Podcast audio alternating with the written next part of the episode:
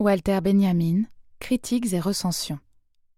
Dès le début de la réception de son œuvre dans les années 1970, Walter Benjamin a été considéré comme un critique littéraire incontournable, une grande partie de ses nombreuses recensions faisant aujourd'hui figure de classique.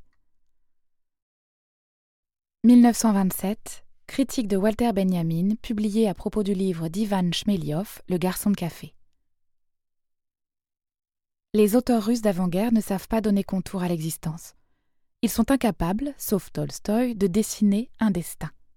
Tout se présente à eux par l'intérieur de l'expérience vécue. Cependant, ils ont découvert pour le roman la dynamique du devenir événementiel, l'espace d'une tension fermée de tous côtés. Avec cela, le roman russe de la seconde moitié du siècle précédent, tel qu'il est représenté par Dostoïevski le plus valablement, s'est créé un nouveau type de lecteur. Il faut l'entendre comme suit. Si je referme un roman de Stendhal ou de Flaubert, un roman de Dickens ou de Keller, j'ai l'impression de sortir d'une maison pour aller à l'air libre. Aussi profondément que je me sois plongé dans la matière du récit, je suis resté moi-même, me sentant, certes, d'une manière et avec une force très variable, déterminée, mais toujours à travers les proportions d'un espace où je séjourne, disons sans me changer en substance et sans perdre le contrôle de la conscience. Quand j'ai terminé un livre de Dostoïevski, en revanche, je dois commencer par revenir à moi, par me rassembler. Il me faut retrouver mes repères, comme en m'éveillant.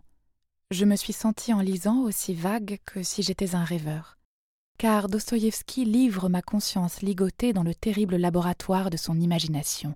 Il l'expose à des événements, à des visions et à des voix où elle devient étrangère et se dissout. Elle est abandonnée sans merci, fût-ce au moindre de ses personnages, lui est livrée pieds et mains liés. Ce procédé, en soi non sans problème, est légitimé par la grandeur de la tentative que le poète met en œuvre dans l'espace de l'expérience morale et religieuse. Le même procédé ne peut que trahir son côté douteux, s'agissant de toute entreprise de moindre importance. Il ne sert donc à rien que Schmelioff le manie avec une adresse hors du commun, avec scrupule dans son canton limité.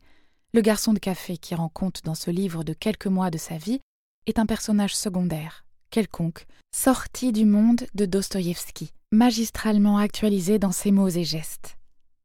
Seulement il n'y a de ce monde-là, précisément, rien autour de lui. Sa lamentable existence reste une vie intérieure qui correspond juste à un monde extérieur sans nulle part l'attirer en lui ni le clarifier.